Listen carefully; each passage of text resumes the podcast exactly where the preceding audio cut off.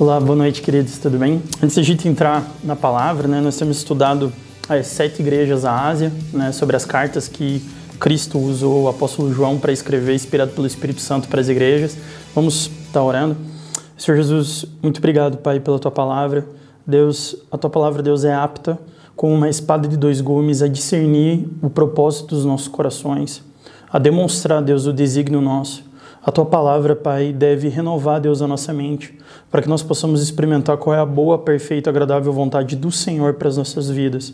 E nessa noite, Pai, enquanto nós compartilhamos a tua palavra através da internet, principalmente aquelas pessoas, Deus, que estão com um grupo de risco, que não podem, Deus, estar aqui fisicamente presente em nossos cultos, Deus, presenciais, nós oramos, Deus, que essa palavra, Deus, venha trazer luz, transformar pessoas, que a tua palavra, Deus, através do teu espírito, possa esquadrinhar o nosso coração de uma maneira que nós possamos enxergar, Pai, qual é o propósito, qual é a tua vontade para as nossas vidas. Na autoridade que é no nome de Jesus nós oramos. Amém. Então, queridos, saudade de todos, né? Aqueles que não estão podendo vir, graças a Deus, aqui na Central, os nossos cultos presenciais, dentro, claro, das normas de segurança, tem lotado todos, né? Tanto de manhã como pela noite e nós vamos continuar o estudo da, eh, das sete igrejas é, mencionadas ali no livro de Apocalipse. E hoje a gente vai estudar a última igreja, que é a igreja de Laodiceia.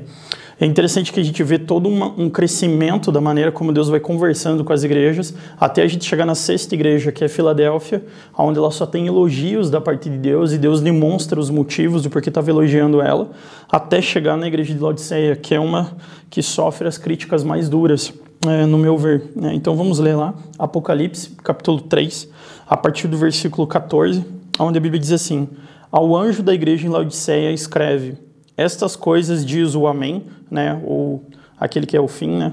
a testemunha fiel e verdadeira, o princípio da criação de Deus. Né? Então ele está falando sobre o ômega, né? sobre o alfa e o ômega, né? aquele que é o início e o fim, o princípio da criação de Deus. E ele começa já falando para essa igreja: Conheço as tuas obras, que não és frio nem quente. Quem dera fosses frio ou quente. Assim, porque és morno e nem és quente nem frio, estou a ponto de vomitar-te da minha boca. Pois dizes: Estou rico e abastado, e não preciso de coisa alguma, e nem sabes que tu és infeliz, sim, miserável, pobre, cego e nu. Aconselho-te que de mim compres ouro refinado pelo fogo, para que te enriqueceres, vestiduras brancas para te vestires, a fim de que não seja manifesta a vergonha da tua nudez, e colírio para ungires os olhos, a fim de que vejas. Né? Então, só até aqui por enquanto. É, um, é, um, é uma passagem muito dura, é muito firme que Deus está falando. Então, a cidade tinha esse nome Laodiceia por causa do fundador dela, que era Antíoco, que era um nome da esposa dele, que depois, inclusive, ele se divorciou e ganhou esse nome. E Laodiceia era uma cidade de passagem que ligava tanto o norte o sul, o leste e o oeste. Era uma cidade que muitas pessoas passavam e era muito rica. Tinha aquedutos, tinha uma faculdade é, de medicina, onde era muito conhecida por produzir um tipo de colírio, medicina, remédio para os olhos. Era uma cidade riquíssima, financeiramente falando, e essa igreja também era uma igreja muito rica. Então, era uma igreja é, próspera, financeiramente falando. Né? Então era uma igreja que, sabe, às vezes a gente acha que Deus está do nosso lado porque nós temos várias pessoas, e porque nós temos prosperidade, e porque nós temos fama, e porque nós temos muito dinheiro. Né? E era assim então que essa igreja se sentia. Tanto que no versículo 17 ele fala assim: Pois dizes, estou rico e abastado, e não preciso de coisa alguma. Então imagine pessoas que elas se sentem insatisfeitas satisfeitas com a vida, satisfeitas com o que elas alcançaram, satisfeitas crendo que Deus está totalmente a favor delas. Por quê? Porque elas têm dinheiro, elas têm pessoas, elas têm uma igreja próspera, enfim, parece que está tudo em ordem. Né? É, externamente parece tudo lindo e esplendoroso. Né? E muitos de nós, é, essa é a medida, às vezes, que nós usamos para crer que Deus está conosco. Né? Se a gente tem recursos, se a gente tem pessoas, se a gente tem fama, se... enfim, parece que está tudo, que a gente está abastado. Né? Mas tem um problema aqui, né? porque no versículo 15, Jesus ele começa falando, olha, conheço as tuas obras, que você não é frio e nem quente. E é interessante, pô, a gente que é do sul, é, normalmente, pô, se a gente quer matar a sede, você vai tomar água gelada para matar a sede. E se você quer tomar chimarrão ou tomar café, você vai tomar quente esse negócio. Né? Assim, né? Falta de educação, você dá chimarrão morno para alguém. É, e café morno. Né? Por quê? Porque causa ânsia. E o interessante é que de todas as outras igrejas, nós vamos ver é, Deus é, corrigindo algo, chamando elas para o arrependimento, mostrando a decepção deles e o erro.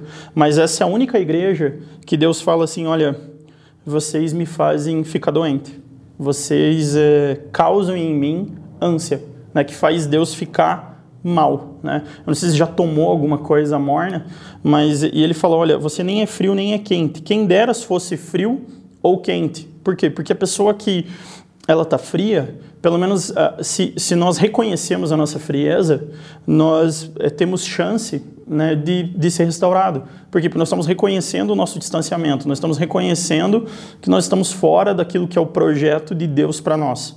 Né? Então, nesse caso, você ainda tem esperança por mais que você está distante, mas você sabe que você está distante. E o cara que está quente está bem. Vamos dizer assim, a pessoa que está quente, ela está aquecida pelo Espírito de Deus, ela está preocupada em viver o propósito de Deus. E o morno não, porque o morno, ele não sente necessidade alguma, assim como eles. Essa é a marca. Né? Sempre a gente fica isso, como se Deus tivesse, como se a gente pudesse ter um termômetro onde a gente medir as pessoas. Ó, tu, tu, tu, aqui é frio, aqui é quente.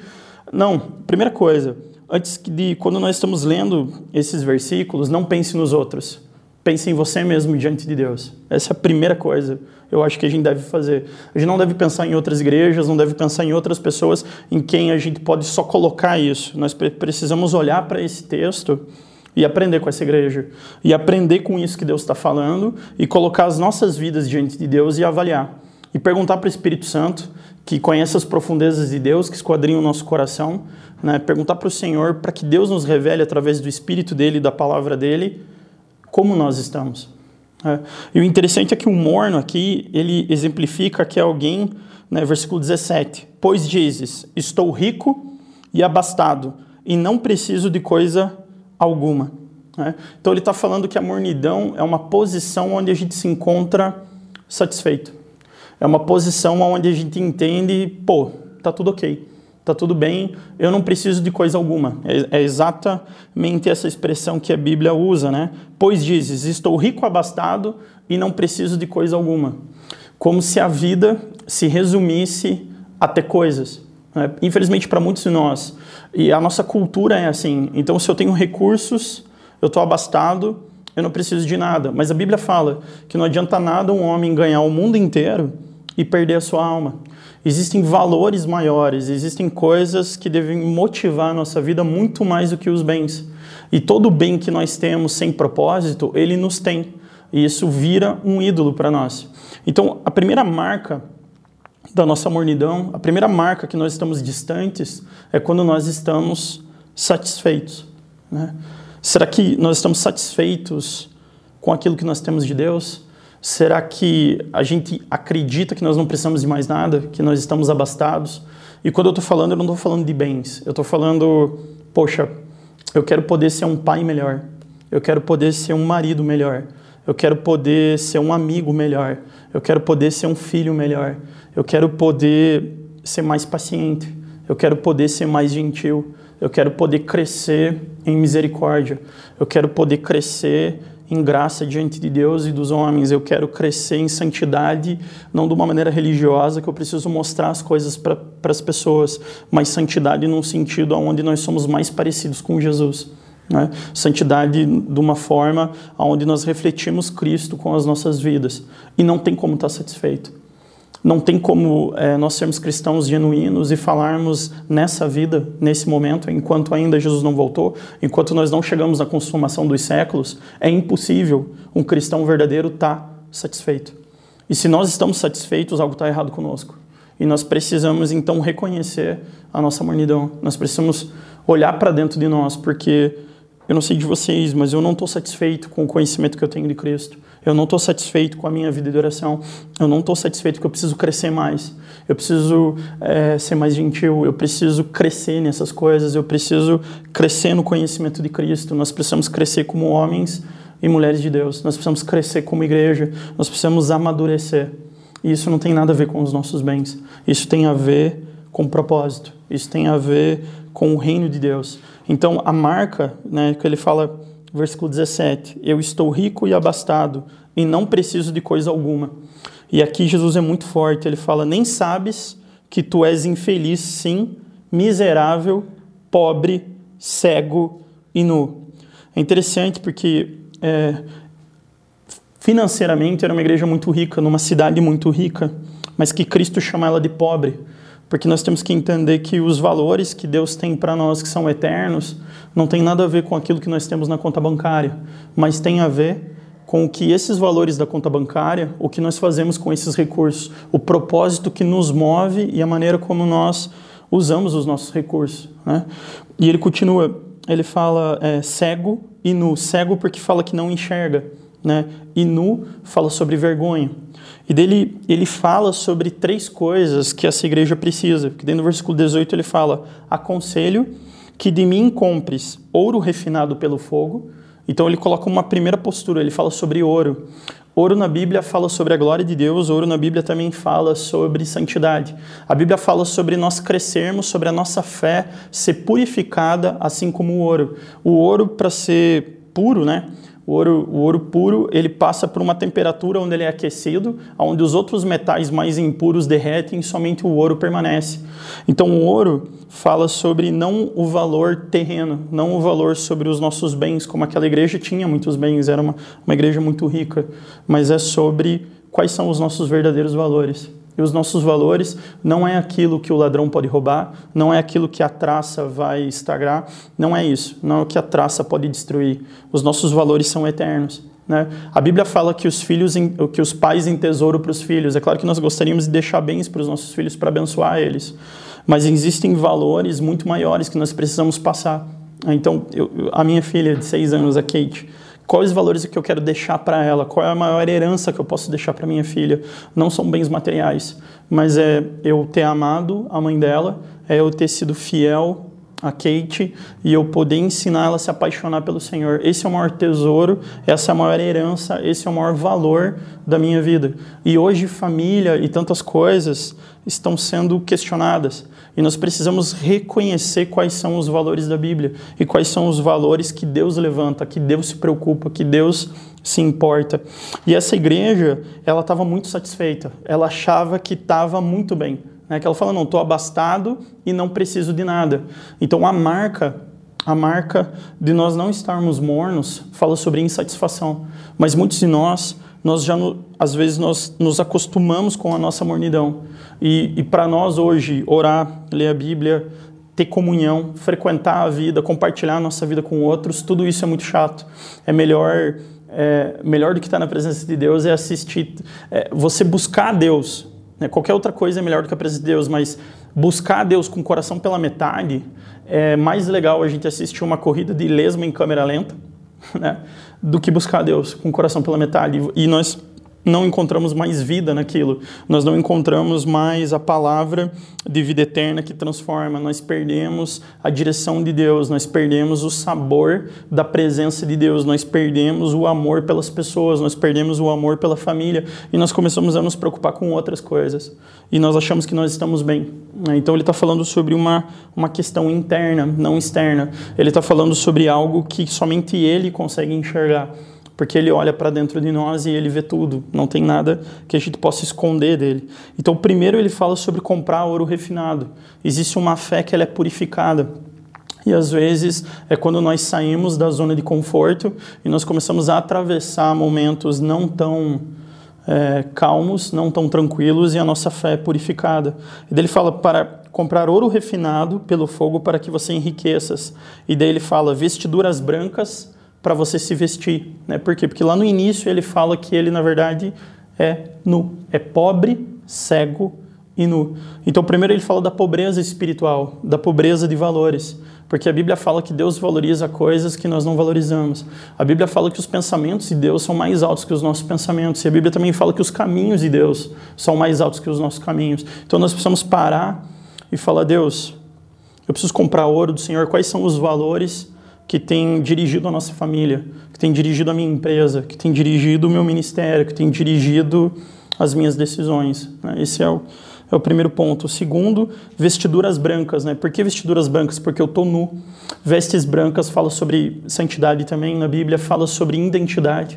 Né? mas também fala sobre obras. Né? A Bíblia fala em Timóteo sobre nós, sobre as mulheres, elas não usarem só roupas bonitas, mas principalmente elas se vestirem de boas obras. Né? Então, se vestir de boas obras, obras, boas obras não significa que nós somos salvos porque nós temos boas obras, mas as boas obras são a consequência da nossa salvação. E quando nós olhamos as nossas boas obras, qual é a motivação? Que está nos levando a realizar elas. Isso fala sobre vestiduras brancas, sobre se a gente se vestir de boas obras. E dele vai para outro ponto e ele fala colírio para os gírios dos olhos. E por que colírio? Porque, como eu mencionei, essa cidade era muito famosa por ter um remédio para os olhos. Né? E, e o interessante é que ele falou: olha, vocês na verdade são cegos. Vocês não estão enxergando as coisas pela minha perspectiva, pela perspectiva de Deus. Vocês estão enxergando que vocês não precisam de nada, que vocês estão ricos e abastados. E a grande verdade é que a vida é como uma neblina que logo se dissipa. E todos os nossos bens e as coisas nós não conseguimos levar para o túmulo e nem desfrutar disso. Mas uma coisa nós sabemos, que nós temos valores eternos. E a Bíblia fala sobre obras que nos acompanham pela eternidade. Então nós precisamos abrir os nossos olhos para enxergar pela perspectiva de Deus. Se nós estamos mornos, se nós estamos satisfeitos, aonde nós estamos, se nós já aceitamos a vida espiritual que nós temos, porque pela palavra de Deus, a Bíblia nos ensina que Cristo, ele é fiel, aquele que começou a boa obra em nós, ele é fiel e justo para terminar ela. Então, será que nós estamos com um nível de insatisfação onde nós falamos, Deus, termina a boa obra que o Senhor começou em mim. Termina a boa obra que o Senhor tem para realizar no meu casamento. Termina a boa obra para realizar na minha família, na vida dos meus filhos, porque eu estou insatisfeito. Eu estou insatisfeito porque nós queremos ver o reino de Deus crescer. Nós queremos ver valores eternos moverem o nosso coração. Nós queremos um coração cheio de paixão. Nós não queremos ser frios e nós também não queremos ser mornos. Nós queremos ser quentes, mas nós precisamos para isso fazer uma avaliação. E ele continua né, no versículo 19 e ele fala assim: Eu repreendo e disciplino a quantos eu amo. Se, pois, zeloso e arrepende-te. Então, ser zeloso fala sobre ter compromisso. Né? Hoje parece que até pecado você fala sobre compromisso, você fala sobre fidelidade. Por quê? Porque as pessoas elas estão sendo ensinadas a um tipo de amor ou um tipo de evangelho barato e falso, onde não existe compromisso, onde não existe fidelidade. E aqui a Bíblia está falando sobre valores eternos, e valores eternos tem a ver com compromisso, tem a ver com nós não seguirmos a nossa agenda. Né? E, e, nós não podemos disfarçar a vontade de Deus e colocar a nossa vontade ali. Então, a primeira coisa é que ele fala: Eu repreendo e disciplino a quantos eu amo. Se, pois, zeloso, ou seja, tenha compromisso e arrepende-te.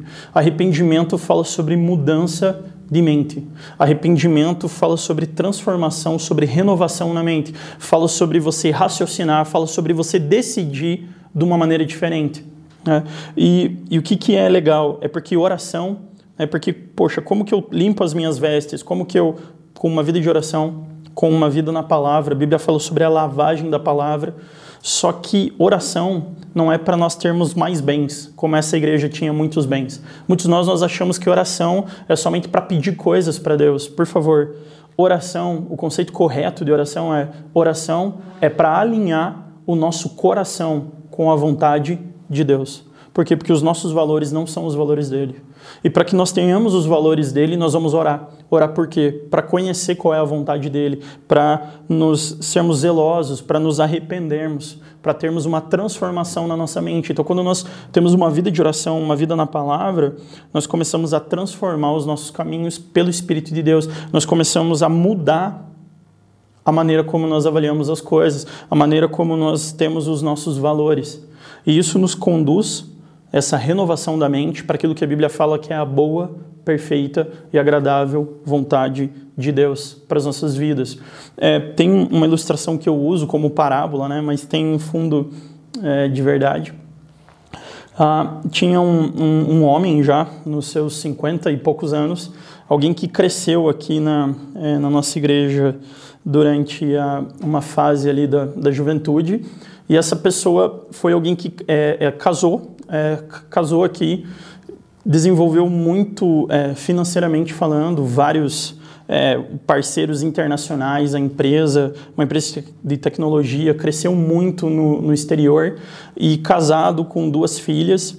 e abandonou sua esposa. Né? No auge dessa empresa, ele falou: Olha, eu quero aproveitar a minha vida. Né? Ele conversou comigo, chegou e falou: oh, Rafa, eu quero aproveitar a minha vida e eu preciso expandir. Eu quero é, casar com alguém que me interessa. Eu quero, eu vou ajudar minhas filhas, vou estar presente para minha ex-mulher, mas eu quero viver a minha vida do meu jeito, né? E ele efetivamente fez isso, né? Tem várias casas em outros países e, e viveu a vida com vários relacionamentos e de uma maneira promíscua e se distanciou bastante do relacionamento com a sua ex-mulher e com as suas filhas. Né?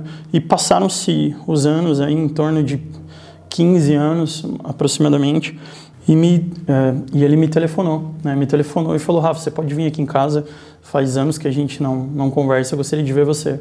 O interessante é que quando eu estou indo para conversar com esse cara, ele parece que ele tem tudo na vida, entendeu? Ele parece que aquilo que é o alvo da nossa sociedade é um cara bem sucedido que faz o que ele quer, quando ele quer, com quem ele quer, do jeito que ele quer, ele compra o que ele quiser. Então ele parece que é um cara abastado e que ele tem tudo na vida. Né? Ele parece que é alguém que não precisa de nada, né? talvez por os padrões é, desse mundo. Né? E quando eu chego até ele, né, ele me liga, eu chego na casa dele, já na, na entrada da casa é, tem um, um hallzinho onde tem aquelas escrivanias, aquelas mobílias antigas, né? Que o pessoal tem gente que gosta é, dessa, dessas mobílias antigas, que algumas são bem caras, né? E na entrada já ele fala: Ó, oh, Rafa, dá uma olhada aqui. Ele abre uma das, das gavetas ali da, dessa, dessa mobília antiga e quando ele abre, tem uma bereta, né, uma pistola e alguns pacotes de, de cocaína, pacotinhos assim. E ele fala: Olha, toda vez que eu entro em casa eu penso se eu é, cheiro um dos pacotes ou se eu dou um tiro na, na minha cabeça. E é assim que eu tô. E ele estava extremamente deprimido. E eu falei, tá, mas o, o que está acontecendo, né? O que que, o que que aconteceu com você? Por que que você está assim, né? Por favor, não não faça isso. E ali a gente começou a, a conversar. E ele pegou e falou para mim, e falou, olha, Rafa, hoje é meu aniversário. Nem a minha filha, nenhuma das minhas filhas, nem a minha ex-mulher me telefonaram, né? E eu tô vendo que eu, palavras dele, né? Eu tô vendo que eu vivi tudo que eu vivi do jeito que eu vivi e eu tô vendo que hoje isso não me preencheu. Então, nesse momento, ele, o sentimento que ele estava abastado, que estava tudo bem, caiu na vida dele. Então, nesse momento começa a acontecer algo que transforma ele.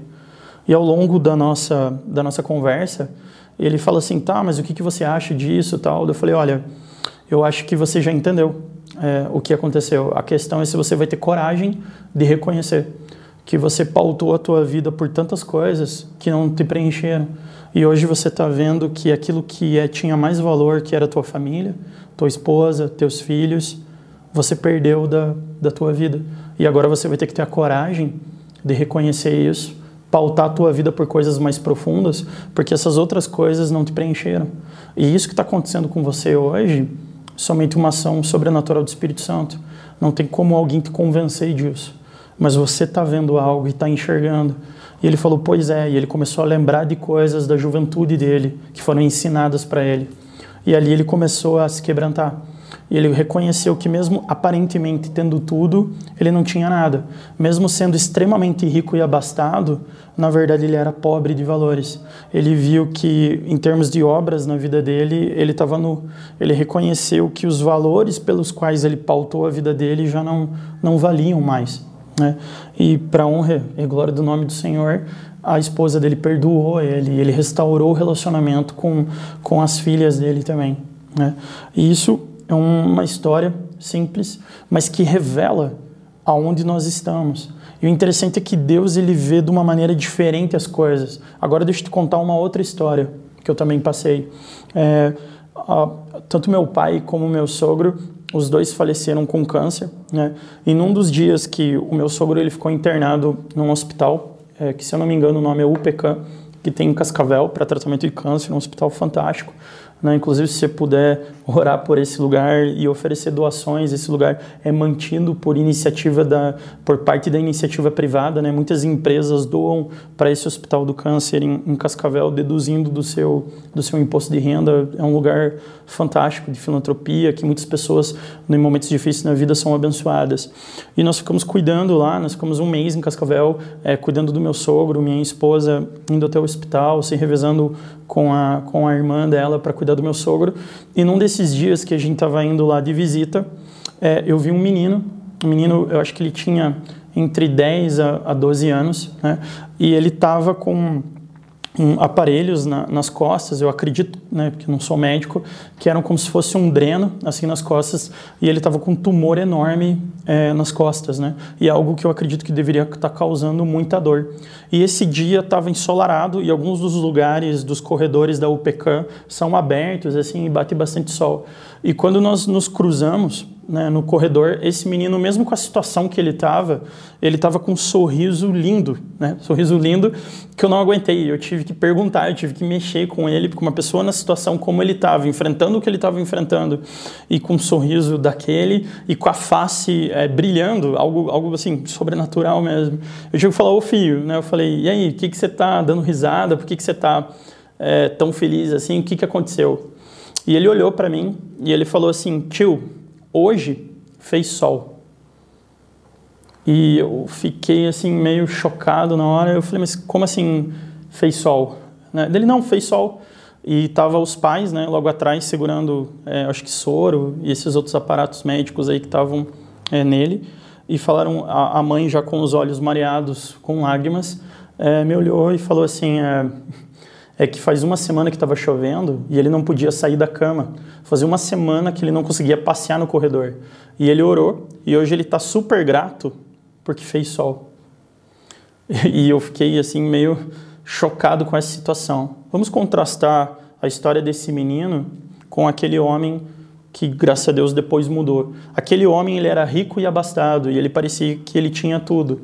Esse menino ele não tem saúde física, ele não era de uma família rica, ele estava internado ali é, pelo SUS. Né? Ele não, não parecia, não aparentava ser alguém que tinha muitas posses, apesar que eu não conhecia a família de maneira tão profunda para afirmar isso.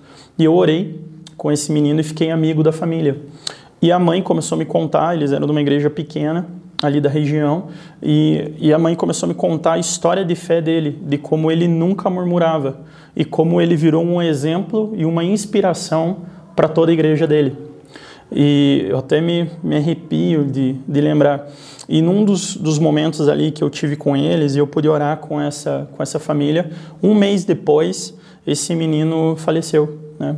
E antes, antes da, da, do momento do falecimento dele, eu tive uma conversa com a mãe dele, onde, ele me, onde ela me contou um, um, período fantástico dele. Numa das tardes que ela estava cuidando dele, ele estava orando e ele virou para ela e falou assim: Mãe, eu sei que tem algo que está acontecendo com você de ver eu sofrendo dessa forma, mas deixa eu te falar algo que eu creio que é da parte de Deus para você. Vocês são pais maravilhosos. E mesmo que eu vá com o Senhor, eu quero que você saiba que eu vou estar num lugar melhor e que eu sou um raio de esperança e uma marca de fé para você.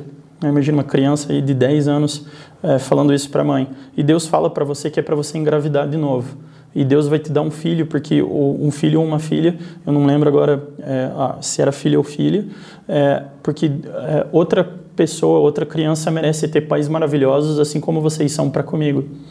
E eu orei com esse menino e um mês depois ele faleceu. E depois eu é, mantive contato com a família. Hoje, essa, essa mãe ela teve outros filhos, não é, não é só um, ela teve mais de um. Inclusive, ela trabalha, né, os pais trabalham como é, como que fala, voluntários nesse mesmo hospital onde esse menino faleceu. Quando eu comparo os dois, a história desse homem, depois ele mudou, mas antes da mudança dele, eu comparo esse homem e eu comparo esse menino. Esse homem ele é rico e abastado e ele conheceu o mundo inteiro. Esse menino ele está preso no hospital, ele é pobre e ele está com uma doença horrível. Mas esse menino é muito mais rico do que qualquer um de nós talvez vamos chegar a ser. Isso fala sobre valores eternos, isso fala sobre uma fé que atravessa dificuldades, isso fala sobre valores eternos. É um menino que morreu deixando uma história de inspiração para sua igreja, que marcou a vida dos seus pais. Né? O que nós queremos fazer com as nossas vidas? Né? Sabe, é, queridos, não adianta você falar que você é uma bênção para os outros. Né? Eu sempre falo isso. Não adianta eu ter uma pregação bonita e você falar, não, aquele pastor parece que é uma bênção. Não, você quer saber que se eu sou uma bênção, pergunta para minha esposa. Nós precisamos olhar para dentro de nós, nós precisamos deixar o Espírito Santo nos inspirar sobre aquilo que é verdade. Nós não podemos estar satisfeitos com a nossa vida espiritual. E assim como a igreja da Laodiceia, nós não podemos parar e achar que nós estamos ricos e abastados e nós não precisamos de alguma coisa. Nós precisamos sempre estar num caminho de arrependimento. E nessa noite eu gostaria de te incentivar a fazer isso. Que a gente orasse agora nesse momento, deixando o Senhor nos inspirar, deixando Ele mostrar por quais valores nós estamos vivendo. E quando eu contrastei essas duas histórias, desse menino que estava no hospital com esse outro homem, esse outro homem, graças a Deus, ele teve tempo de se arrepender. E esse menino, ele teve uma vida que glorificou a Deus. Aonde que eu estou querendo chegar? Que nós podemos estar ricos e abastados, assim como Laodiceia estava, mas que nós podemos estar extremamente distantes daquilo que Deus tem para nós. E é melhor, queridos, levar uma vida curta, mas aqui a gente glorifique a Deus, do que uma vida abastada e distante do Senhor. Então, eu acho que é isso que nós precisamos hoje orar, para que nós possamos ser guiados pelo Espírito de Deus, aonde estão tá as nossas vidas, aonde está o nosso compromisso, o nosso zelo, será que nós temos amado as pessoas, será que nós temos tido um coração aquecido pela palavra de Deus, paixão em ter comunhão, paixão em orar, paixão em ler a Bíblia, paixão em estar juntos, paixão em divulgar esse evangelho que é mais forte do que a morte, em divulgar é, esse evangelho que transforma a nossa mente e transforma os nossos valores. Isso fala sobre ser uma igreja quente, né? E eu creio que aquilo que nós precisamos, né, como membros para sermos homens e mulheres de Deus, para sermos uma igreja é, relevante para o reino dos céus. Isso não tem a ver com quanto de dinheiro que nós temos, ou quantas pessoas nós temos, quanta fama nós temos. Isso tem muito a ver com o nosso caráter, com aquilo que Deus está fazendo no nosso coração. E, e para isso nós precisamos orar. Né? E depender da graça de Deus, eu gostaria de incentivar você a orar comigo nesse momento. Pai, na autoridade que é no nome de Jesus, Senhor, nós colocamos o nosso coração diante de Ti e nós oramos, Pai, que o Senhor possa nos transformar. Nós oramos, Pai, porque nós não queremos um ponto de satisfação onde nós entendemos que nós temos tudo. Se nós não temos o Senhor, nós não temos nada. Nós queremos, Deus, viver pelos Teus valores. Nós queremos, Deus, enxergar o que o Senhor enxerga. Nós queremos, Deus, Deus, ter uma fé purificada, assim como o ouro. Nós queremos, Deus, ter vestes brancas, Pai, as tuas vestes das nossas obras. Nós queremos, Deus, ter uma vida de santidade.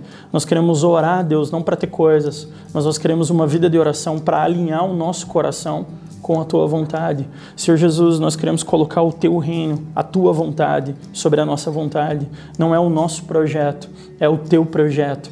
Por isso, Senhor, pela tua graça, o Senhor que começou a boa obra em nós e é fiel e justo para terminar. Nesse momento, Pai, pelo teu Espírito, esquadrinha os nossos corações. Mostra, Pai, revela, Deus, a nós. Se tem coisas, Deus, que nós temos sido mornos. Se tem coisas, Pai, que nós temos abandonado compromisso. Se tem coisas, Pai, que nós temos não visto como o Senhor vê. Tira, Deus, a nossa cegueira. Coloca, Deus, a tua perspectiva em nós e nos faz enxergar, Deus, aonde nós erramos, porque o Senhor corrige a quem o Senhor ama e nos ensina, Deus, porque nós queremos cumprir a tua vontade, Pai. Usa, Deus, e marca cada família, Pai. Usa cada família, cada casamento, cada pessoa, cada homem, cada mulher de Deus que está assistindo isso pela tua palavra, para honra e glória do teu nome. Faz-nos, Deus, viver vidas que valem a pena ser vividas, Deus.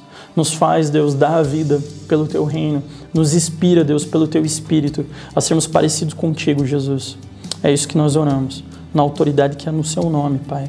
Em nome de Jesus. Amém. Amém, queridos. Então, Deus te abençoe. Né?